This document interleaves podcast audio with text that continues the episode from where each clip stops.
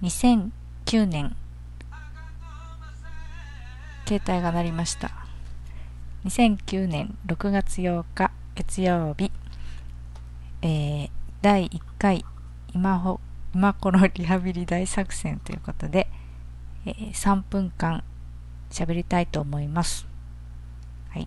タイマーを3分にセットしてスタートをします。はい。えー、今回のお題はなぜリハビリをするのかです。えー、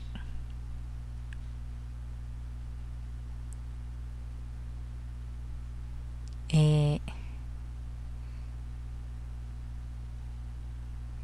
私はこれまでうんあんまり人とお話をしてこなかったので、えー、最近言葉がおかしくなっております。えー、自分の思った思っていることの反対を言ってしまったりうーん全く辻褄の合わない会話をしてしまったりしちゃうのでこれはうーん今までこう人と話す機会が少なかったからじゃないかと思いましてとりあえず